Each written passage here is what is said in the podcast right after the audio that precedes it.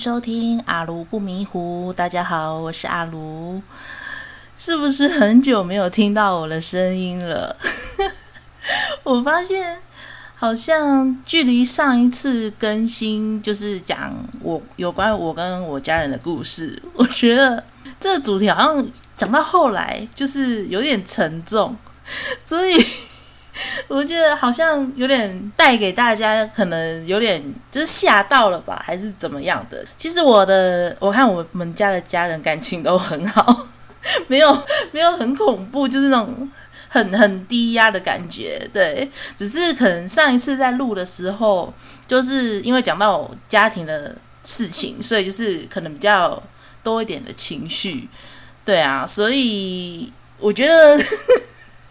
好了，我下次我我就是稍微改进一下，不然实在是太那个太直接、太多情绪的话，好像嗯，就是大家可能会不就是比较会怕吧，我也不晓得。对啊，不过我觉得一个节目全部都是满满的正能量，好像也是挺怪的吼。就有的时候还是会展现一点，展现一些比较负面的东西呀、或是比较嗯、比较负能量的事情。因为我觉得人的一生不可能都一直这么风风光光嘛，都一直都是高光时刻，总是还是会有一些就是一些黑暗面啊，或是人生低潮的时候，嗯。那所以呢，今天的主题呢就不会像上一集一样那么的，就是有一点就是比较忧郁的主题。这个礼拜的主题呢，就是非常的市井小民，那也跟你我的生活有关，就是大家都一定不离开就是吃的东西嘛，对不对？那今天我就要来分享的呢，就是我阿鲁本人最讨厌吃的食物有哪些。对，好，那首先呢，我本人最讨厌吃的东西排行排行榜 排行榜 排行榜第一名的呢，就是芋头。我相信应该很多人都跟我一样吧，不喜欢吃芋头，还是其实是少部分人。那我知道芋头呢，有一个在坊间最多人最讨厌它的吃法，就是煮火锅的时候。芋头就是不要放到火锅里面煮，或者是等到快吃完再放，因为芋头你放在火锅里面，它不是就是会一直煮煮煮煮到糊之后，然后又会散掉嘛？那整个火锅的汤头可能就是变得就是浑浊，然后又有芋头味这样子。当然，如果你爱吃芋头的话，就当然就觉得说，哦，这这个就是人间美味啊什么的。那我本人呢，就是就是。芋头这个东西，我本身就非常非常的讨厌，打死我都不吃的那一种。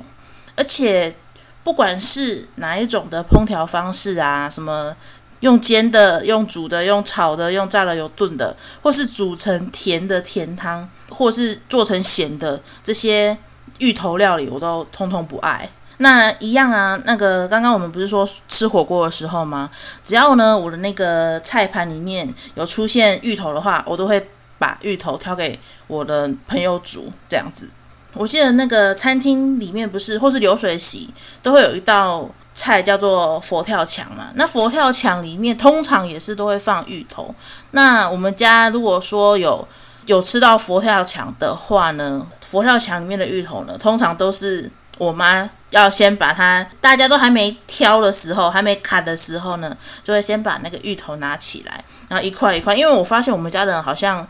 不只有我不吃啦，像我阿嬷也不吃，然后我弟也不吃，呃，然后其他人应该会吃，但是通常都是我妈就把那个 芋头就是咔咔咔咔紧哇这样子，然后让那个芋头的精华不要破坏这个汤，所以通常那些芋头是我妈挑出来吃的，而且那些餐厅的菜除了佛跳墙会加芋头之外，我发现那个南部吧。有时候有些那个油饭里面也会给我放芋头诶，然后我就觉得说，哦，油饭那么好吃的东西，你要给我放芋头是什么意思？就觉得就是好吃的东西，你加了这个就就是破坏它整道菜的那个好吃程度啦、啊。所以如果说有看到那个芋头里面，不，那个油饭里面放芋头的话，我也是不会碰，我连挑我都不会挑，我就是干脆整个就是不吃。对，那我不喜欢吃芋头的程度呢，连那种芋圆，你知道吧？芋圆的话，我只吃地瓜圆。那芋圆，真正的芋圆、芋头圆，这个的话，我也是都不吃，我就是会挑掉。对，我只吃地瓜圆，芋头圆我我我我是完全都不会有兴趣的那一种，就是真的很很不能接受，而且我觉得吧，我芋头的东西。我最多应该就只能吃那个什么芋头冰吧。可是如果芋头味太重了，我也其实也不敢吃诶、连那个什么蛋糕，生日蛋糕，如果夹层里面有芋泥的话，我也是都会把那个 芋泥挑掉，能尽量挑掉都挑掉了。不然的话，因为我也蛮喜欢吃那个生日蛋糕那个布丁夹层。那如果有看到说呃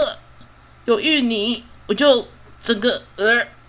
为了要吃那个生日蛋糕，然后有布丁的部分，然后还还有其他奶奶油啊什么内馅那个我都 OK，但是芋泥的话，我就是把它剥掉。幸好也都是大部分都可以清理得很干净，所以芋泥这个我就是把它挑掉之后再继续吃。芋泥系列的相关饮品我也是不碰的，像什么芋泥牛奶啊，然后芋泥什么波波什么我也不知道，反正就是紫色的那种芋香。口味的东西，我是完全不吃。对，所以呢，我本人最讨厌的东西，第一名就是当属芋头为榜首。嗯，好，那接下来要再讲我最讨厌的东西，最讨厌的食物，那就是木瓜，就是这个水果呢，在我心目中排第一不喜欢的。就以前小时的时候吧，我就觉得木瓜有一种酵素的味道。那时候小时候看到说，诶，木瓜它颜色很漂亮嘛，就是那种橘黄色啊、橘红色，就觉得诶，看起来应该很甜哦。嗯，因为也没吃过，小的时候，然后结果呢，第一次吃那个木瓜的时候，放在嘴巴里面，就有一种就是很强烈的木瓜味道。很恶心，就觉得诶，这不是跟芒果一样吗？应该是甜的味道吗？怎么会是这个味道？然后结果也是马上吐出来，这样。那木瓜呢，也是在市面上有很多的，就是衍生的商品嘛，像例如说木瓜牛奶，木瓜牛奶我也是不喜欢，因为就是有木瓜嘛，木瓜的存在。然后我记得有一次我高中的时候，那我们班上有一个同学很喜欢喝木瓜牛奶，然后都会去。买那个木瓜牛奶当早餐，然后他他是我好朋友嘛，然后他就坐在我旁边，然后我都会就是跟他开玩开玩笑说，我说哎，干嘛喝木瓜牛奶啊？你不觉得木瓜牛奶很臭吗？我每次喝木对，不是不是我每次喝，我每次都觉得那个木瓜的味道很恶心，这样，然后就是就是一脸就是嫌弃人家喝木瓜牛奶很臭。然后后，因为我就只是开玩笑嘛，就是自己的好朋友。那结果后来呢，我好像就被那个女同学排挤。我就觉得说，哎，你这也太开不起玩笑了吧？好像就被她排挤之后，而且还被冷落了，然后一两个礼拜吧。后来好像也是我，就是有跟他说对不起啦，就是之类的。然后后来才和好。对，就是一个有关于 木瓜牛奶的一个小故事。那另外一个跟木瓜的有关的料理呢，就是那个泰式凉拌的木瓜丝。因为我本身也非常喜欢吃泰式料理，因为我觉得就是泰式料理有一种酸酸甜甜辣辣的感觉。但他们很常会用到那个绿色的那种木瓜丝嘛，凉拌的。对，但我还是觉得那个木瓜丝，绿色木瓜丝有点木瓜味。对，所以就是我觉得，如果说你真的要我吃的话，木瓜丝哦，我不说木瓜，木瓜丝的话，你要我吃，可能就是调味的话要下得很重、很辣，要完全盖过原本那个木瓜味，嗯，我可能才会敢吃一口吧。对啊，所以我觉得木瓜这种东西也是我讨厌的水果排行里面也算第一名的，就是任何有关木瓜的东西，木瓜制品，然后喝的，嗯，我我完全就是不能接受。嗯，那目前听到现在这里，应该不会觉得我我我很挑食吧？我觉得这两项芋头跟木瓜应该还蛮多人讨厌的吧？还是同时讨厌的没有那么多？好，那我还有大概几项，我想一下啊，还有三项，还有三项东西是我讨厌的。好，那接下来呢，我来介绍我第三个讨厌的食物。那就是有巧克力口味的东西，大家可以想象吗？因为我本身会吃巧克力的人哦，因为我觉得巧克力蛮好吃的，然后甜甜的这样子，对，然后补充热量啊，这个都很好，很好的补给品。但有的时候我会对于它就是有巧克力味道的东西，我就觉得有点，只是它通常都不是我的选项。例如说。像蛋糕啊，巧克力蛋糕，或是什么巧克力面包这种糕点类的，有巧克力口味的，我就是不吃，就不知道为什么。然后像什么鸡蛋糕啊，还有啊巧克力牛奶，对对对，有那种巧克力味道的东西，我就是没有兴趣点来吃。诶，对啊，就当然就像那个什么美露啊，或是那种阿华田那种巧克力饮，我也是不喝的。就觉得很奇怪，我明明就是会吃巧克力的人，但是只要有巧克力口味的东西，我就是就是不想吃。诶，也不是因为那个颜色啊，那个颜色不会怎样哦。可是我就觉得说吃巧克力口味的东西，我就觉得很腻，然后就是很单纯的就是巧克力的味道。废话嘛，当然巧克力口味的东西当然只有巧克力味道啊。可是我就是只喜欢吃纯巧克力。这样子，然后其他的口味有巧克力口味的，我就是不喜欢。那像哦，像是那个什么便宜的那种足球巧克力啊，那种金币巧克力啊，那种过年大家会在那个糖果摊买的那种巧克力，我也是不吃。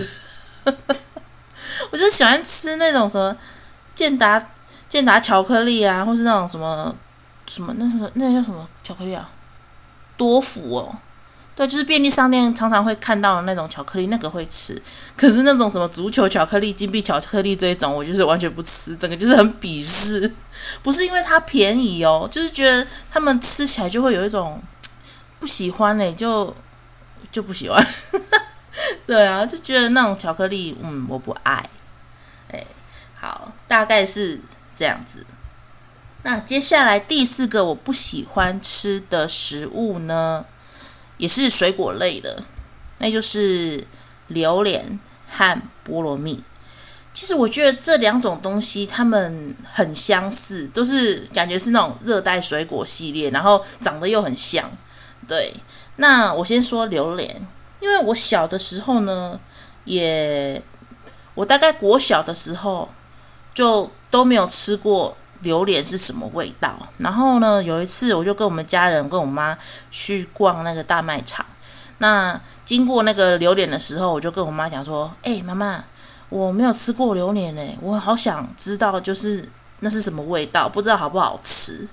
因为我觉得榴莲的味道其实是不臭的，那个味道对我来说，我觉得哎，没有啊，不会很臭啊，就只是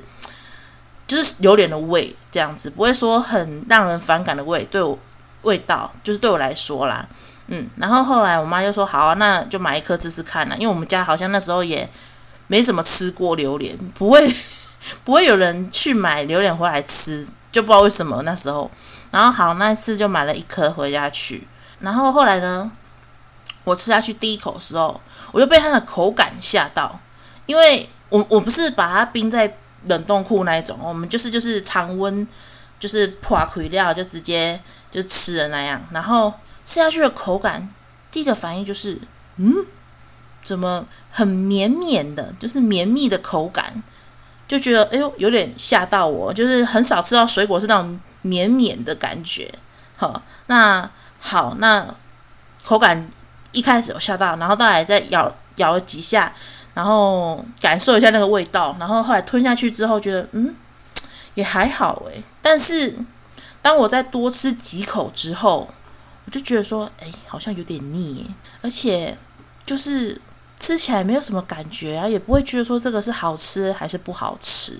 就后来就是很勉为其难的把我那我那时候拿了一些就是一小块榴莲把它吃进去，把它吃完了。后来吃完的时候就觉得说，嗯，好像也还好，就没有想象中，就是有人说榴莲很好吃嘛，就没有想象中的说哦那么好吃。就是后来就是对这个榴莲就是完全都没有兴趣了，这样。然后后来我妈就知道说我不喜欢吃榴莲，就是。没有兴趣的那一种，她就后来有时候我们再去逛，就是水果行还是水果摊的时候，她就说：“哎、欸，你要不要讲榴莲不？” 就是就是反问我这样，在打趣我说：“你要不要再吃？”我说：“我不要，我觉得不好吃。”其实也不是不好吃，就是吃了会很腻的感觉。所以我后来就觉得说，榴莲，嗯，真的不是，我不是好这口的。所以后来榴莲就对我来讲就是免疫了，我就就就就觉得说，哦，有尝试过，我知道榴莲是什么感觉，所以嗯，真的不喜欢吃，那那我后我之后就就就不喜欢吃榴莲了。这样，那跟榴莲很像的菠萝蜜呢，这个我就真的是比，就是两榴莲跟菠萝蜜两者相比之下，我可能还更讨厌菠萝蜜。为什么呢？因为我觉得菠萝蜜它有一种，就是它的味道呢是比榴莲还要重的。它的那个味道就是一种更怎么讲？虽然它的味道是比较好像比较甜一点，可是常常就是会有一种会放到有点就是被发酵的感觉。我自己觉得啦。那我记得处理菠萝蜜好像也是不好处理，就是它有很大一颗嘛，然后外面是那种刺刺的。感觉，然后我看过我妈处理过一次菠萝蜜，我就我就觉得哦，吃菠萝蜜好麻烦哦，因为它那个菠萝蜜啊，你在就是处理它的时候，把它切开的时候，它好像会有那个什么拎哎，就是那种白白的那种汁汁液，然后很黏，超黏，所以通常你要切菠萝蜜的话，我看我妈都是就是套手套什么的，不然的话，因为它里面有个黏液，就是很难处理。对，然后你把它就是剖开之后，它还会就是一颗一颗的那个，然后又很很像绒毛的东西，你就要把它一颗一颗的那个果肉拔拔开，就从那个绒毛的东西这样拔开，然后再把那个一颗一颗的把那个皮果皮剥好，然后那个那个籽就是不要吃的嘛，对，反正就是很很麻烦的一项水果就对了，然后吃的感觉呢，我觉得。它的食感跟榴莲是完全不一样，因为榴莲是那种很绵密的嘛，那菠萝蜜吃起来是一种很有弹性、Q Q 的那种那种皮、那种果皮、果肉，就非常的不一样，有点弹性的那一种，味道又比榴莲更浓。我记得我那时候吃了一颗菠萝蜜的果肉，就觉得整个口腔 都是菠萝蜜的味道，就觉得。嗯嗯嗯嗯，我不喜欢，就是很很很发酵，然后又很甜腻的那种感觉。而且我发现哦，它那种菠萝蜜的东西啊，你放在那个冰箱，不管是冷藏还是冷冻，那冰箱里面全部都是那个菠萝蜜的味道，就觉得很可怕。我觉得哇，这个味道是可以透过塑胶袋可以传送出来的那种感觉，我会觉得那个味道真的很吓人。所以后来就是这两项水果，菠萝蜜跟榴莲都我不是很喜欢，我也不可能会主动去买，所以这应该也是列入就是我自己本人很讨厌的食物吧，诶，很讨厌的水果。嗯，那接下来最后一样呢，是我小时候童年梦魇的一种东西，一种食物，也不算是食物啦，它呢，它是一个糖果。我不知道你们就是有没有吃过，因为这个东西好像以前二十年、二十二十几年前可能有流行过一阵子。它它外面是一个糖衣，然后糖衣糖衣里面的那个东西，那才是最恶心的本体。那这个东西是什么呢？它就是台糖的健素糖。现在的人应该很少在吃这种东西了吧？健素糖，我那时候我真的是吓到了。那时候就小的时候，幼稚园的时候呢，好像有被老师还是同学就是请过，然后就拿给我一颗给我吃。然后我想说，诶，糖果诶，小朋友都很喜欢吃糖果嘛。然后因为它颜色也是那种什么五颜六色的吧，好像我有点记，我有点忘记了。然后想说，诶，有糖果可以吃，然后我就把它放在嘴巴里面吃。然后结果呢，下去之后，嗯，一开始还觉得，诶，甜甜的，好好吃哦。结果等到那个糖衣融化之后，结果呢，不夸张，有一种苦味，然后一种很。很腥、很臭，也不是臭哦，就是很腥的味道，就从我的那个口腔里面蔓延。然后我就赶快跑出去哦，幼稚园的时候，我就跑出去厕所，马上就把它吐掉。我觉得，呃，这什么味道，超恶心的，而且是那种有点咖啡色的那种那个糖糖里面这种咖啡色的东西，我觉得奇怪，怎么会这么恶心？怎么有糖果是这种味道？我就觉得很可怕。那有点像是那什么。呕吐物的味道，我自己是这么觉得啦，会不会有点要挟我啊？讲说人家呕吐物的味道，可是就觉得很很很很很很难以接受。然后我我我后来呢，我就去找了一下资料，然后呢就知道说，哦，原来呢健素糖这种东西呢是大概好像民国五六零年代那个时候的台湾的社会，那民生物资不是很充足嘛，然后呢那时候的酵母粉。就是富含了很多蛋白质，可能以前小朋小朋友就是蛋白质吸收比较少，那所以那时候为了要提供台湾的民众那个营养，诶营养的蛋白质的来源，所以到那个什么，就是台糖他们就研发了那个健素糖，它里面有那个什么酵母粉之类的东西，然后可以让那个小朋友啊，或是台民众来补充蛋白质这样子。对，那后来好像是因为到八九十年代，那个台湾的经济非常的就变好了嘛，所以民众的生活水准提高，所以蛋白质就不用再从那个健素糖里面的那什么酵母粉去去去摄取，所以这种健素糖这个东西就变成就是就是好像没有存在的必要，而且后来好像也有发生说有那个不孝的人员吧，好像是。把做健素糖的原料拿做饲料的原料来做，就后来好像被下架有一段时间，所以后来健素糖就是下架之后就销声匿迹了一段，就是一一一段期间。然后因为做了这一集，我又做了一下功课，原来现在呢健素糖还是有在市面上发售哦。它现在呢它已经不叫健素糖了，它现在。改名叫做原味酵素糖，所以也是跟酵母应该是有关系啦。对，就是可能有改了配方吧，然后现在又重新上市这样。但是我觉得那个味道，我觉得应该还是跟以前的那个健素糖一模一样。所以这个健素糖呢，应该也是我人生中就是讨厌食物中排行榜里面一定有它的一席之地，因为实在是太恶心了。就是对于小时候的我，那个冲击实在是太大，以至于到现在我对那个健素糖的味道，我就是无法无法接受，非常的排斥。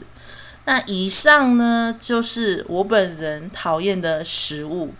那如果呢，你是我的朋友的话，你想要跟我绝交的话，你就送上面的食物给我，那我就知道你的意思了，你就是不想再跟我当朋友了，嗯。而且我觉得我讨厌的食物应该都算是情有可原吧，因为它都是很多人会讨厌的，就是没有会让人觉得很傻眼的东西吧，对吧？诶，好吧，那个什么巧克力口味的食物，我觉得应该会被人家被人家说话，会觉得我这个人怎么那么难伺候，喜欢吃巧克力又不喜欢吃巧克力口味的东西，对，就是以上呢，就是我讨厌的食物，嗯，大公开。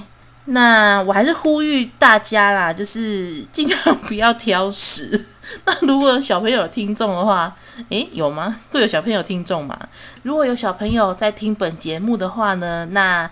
记得要听阿姨的话哦，要营养均衡，不挑食哦。如果挑食的话，等长大再挑食就好了。哎呦，超级没底气的啦！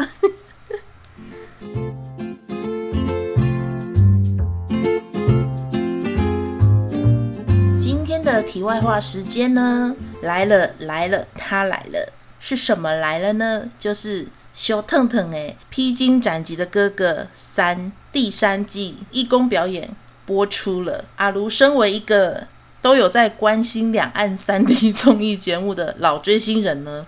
当然不会放过这个机会啊，对不对？前几集呢，我们不是有在追《浪姐四》嘛？那《浪姐四》追完了之后，当然就是《披哥三》啦。首先呢，我想要介绍这个艺人，也是台湾艺人王耀庆。为什么大家会觉得，诶，为什么会讲王耀庆这艺人呢？他应该算是中生代，诶，中中生代了吗？中生代了吧？嗯，他最近这几年呢，都在中国发展，然后都是演饰演什么女主角的舅舅啦，还是一些什么总裁之类的角色。为什么会介绍他呢？因为王耀庆呢，在我以前小的时候，有一阵子很喜欢他演，嗯、一出三立的，有点像是八点档吧。他就是演住左边、住右边之幸福小套房这一出剧呢，他是在里面饰演了一个什么忧郁的离婚男，叫丹尼尔。你看，我连他。戏名印象深刻，因为我觉得他在里面饰演的那个角色就是一种冷面笑匠型的。然后我那时候也是每天都会收看那个住左边住右边嘛，然后就觉得这个王耀庆这个演员很好笑，就常常会演一些，因为这这个戏剧就是一个一个搞笑剧，都会根据一些时事啊，然后演一些什么那时候台湾的一些新闻话题呀、啊，或是一些。呃，相关的主题我觉得很好看，嗯。哦，等一下补充一下水分。是你知道吗？更早之前我知道他还有演花系列的男主，好像叫什么汪子权嘛。对啊，哎，能够从我口中说出汪子权这三个字，是不是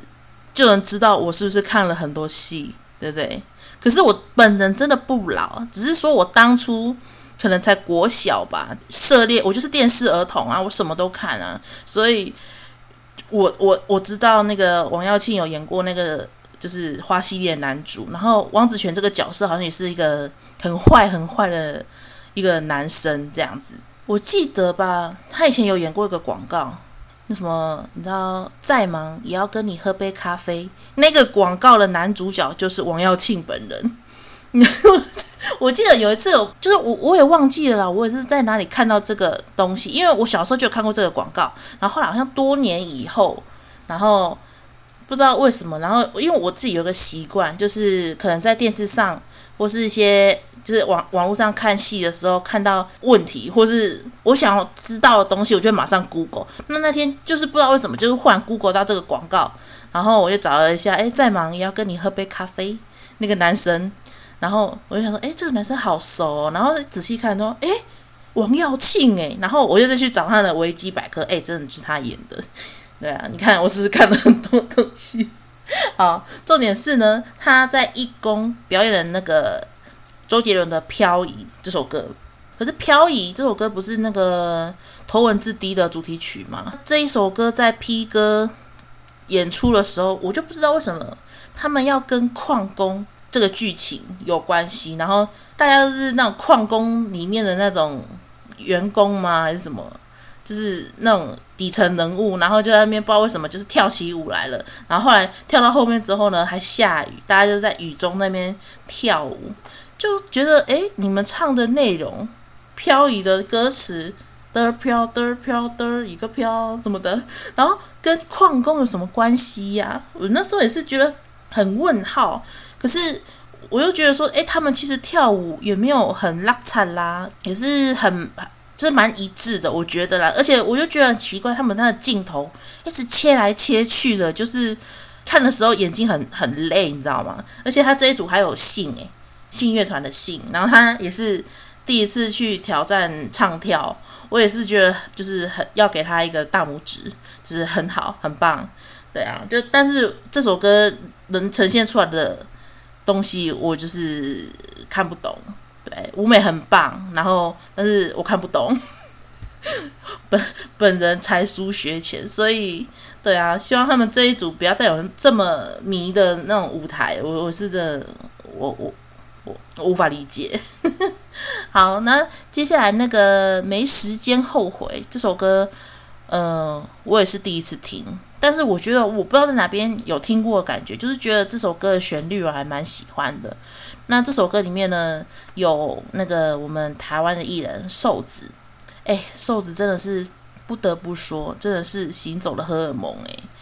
就觉得哎，rapper 真的除了饶舌之外，真的是很会唱歌哎，不要再说什么 rapper 不会唱歌了，没有，rapper 他很注重那个节奏啊，那种歌的感觉，但是他本人唱歌也是非常非常的好听。而且我看有人说很喜欢，就是瘦子的腔调这样，然后还说他是那个什么饶舌界的许光汉。嗯，我觉得这个称赞就这个这个 title，我觉得嗯，我认同，真的，我觉得瘦子真的是很帅又很迷人这样。对，最近他不是也是出来来上这个 P 哥，应该也是赚。奶粉钱吧，都生了小孩了，对，就真的有感受到比前几年还没结婚之前，就是比较没有上很多节目这样子。我觉得他真的是很努力的，很努力的要去表现自己啊，然后顺便赚奶奶粉钱这样。而且我也期待他可以就是留到后面的集数，因为我觉得节目看到现在，我觉得跟瘦子有关的内容，我觉得。有点偏少诶，我自己觉得啦，对啊，那他们这一组有一个泰国人叫做罗杰夫，我对这个人也是不是很了解。那听说他要演那个什么泰国的 BL 剧，因为我本身是没有在看泰国剧啦，然后更何况是 BL 剧，我是觉得我还好，对。但是我每次看他出现呢，我都觉得他本人给我的一种感觉就是。那种迪士尼卡通小美人鱼的那个王子，就觉得哇，他他头发有点长，就是大概长到脖子这边，对，然后有种黑色的卷发这样，然后眼睛很大哦，超大的，然后牙齿又很白，然后又很爱笑。我每次看他出来，我会觉得说哇，那个艾丽尔的王子出现了。对，就觉得哦，他很有那种王子的感觉，我自己是这么觉得啦。然后他这一组我觉得表现得很好，然后歌也很好听。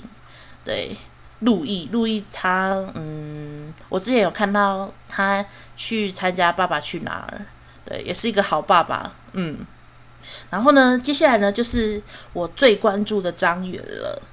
那这次分组，张远他们有。本来想说要跟以前参加快乐男生的那些好兄弟啊一起选歌，想说本来要一起在同一组，后来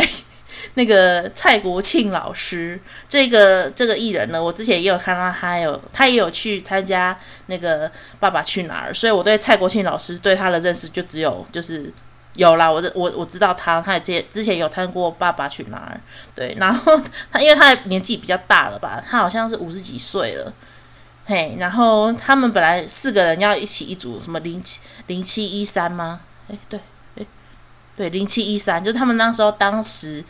那个参加快乐男生的年份这样子，然后的的的这个团体啦，对啦，这个团体，然后后来因为蔡国庆老师乱入，就破了他们想要就是凑成团的这个 这个机会，我觉得也是提供了一大笑点。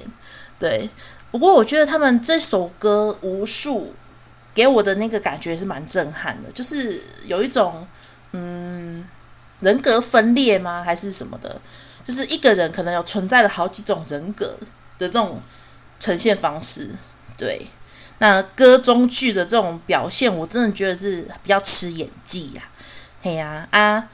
张远，我觉得这次表现得很好，也是第一次，也他也不是第一次演戏了，他之前也有演过一些什么电影啊，或者一些 MV 之类的，我觉得都演得不错诶。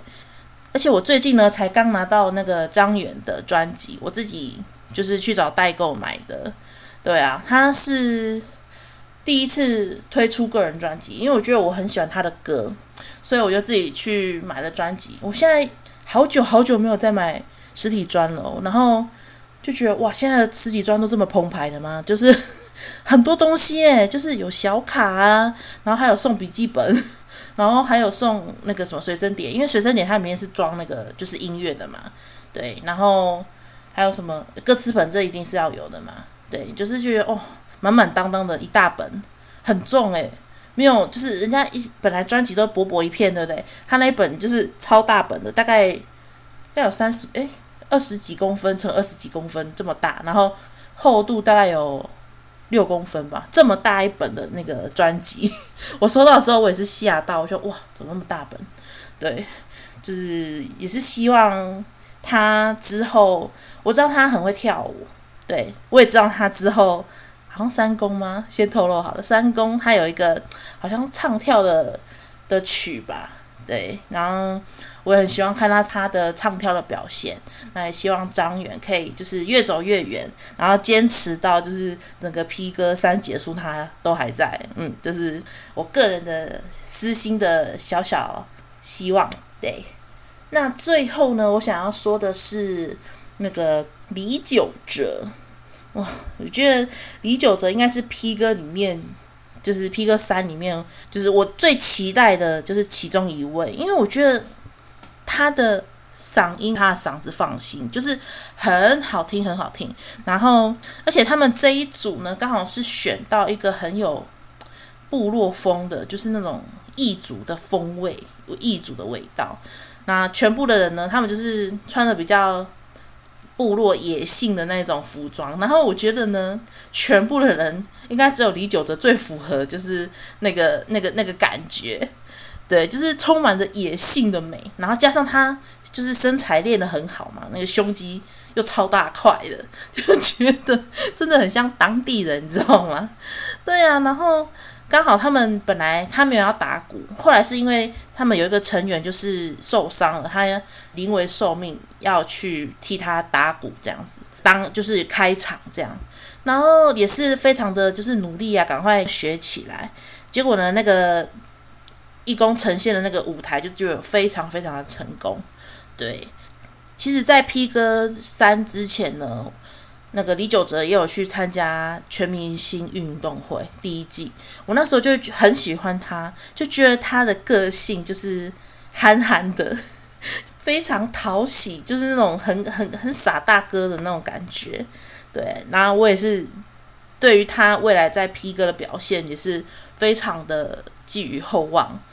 对啊，我就觉得，嗯，九哲哥终于就是可以，就是有一个很棒的舞台，可以让他表现他的音乐才华，就觉得，嗯，很棒。我觉得这这季的 P 哥这些成员，我都觉得，嗯，还还请的还不错。虽然有些我真的不认识，我真的没有认识很多，就是中国那边的艺人。对啊，就但是就是透过这个 P 哥啊，或者一些什么像之前的浪姐啊，可以知道说，哦，有一些。艺人就是还蛮蛮 nice 的，不过好像都是，我还是觉得台湾的艺人啊比较，哎，哎，可以讲吗？我觉得台湾的艺人就是比较，或是台湾出道的艺人就觉得实力很坚强，就是很很怎么讲功功力都很不错，不不输给那个中国大陆那些流量明星，就是我觉得中国的流量明星太多了，那真的要考验实力跟。才华的话，我觉得还是台湾这边的艺人，台湾出道的艺人就很很厉害。那个一站出来就就是就是高下立判了。哎，越讲越心虚，会不会被那个那个我会不会被攻击啊？不过本节目很小啦，所以我自己也是不怕有人来上门就对了，可以尽情的对对对，小小的嗯分享了一下自己的一些看法，嗯。那以上呢，就是本集阿卢不迷糊要带给大家的我本人不喜欢吃的食物排行榜。嗯，那再一次的很不好意思，就是又迟到这么久才来更新。对，哎呀，就刚好又又出了一点事，然后就是哎呀没有办法，就很很顺利的就是就没有时间可以来录制这样。不过因为有因为 P 哥三的，因为 P 哥三的播出，我真的觉得我想要分享一些事情，就是跟大家对跟大家聊聊天，所以我还是会继续督促自己要继续坚持更新啦。嘿呀、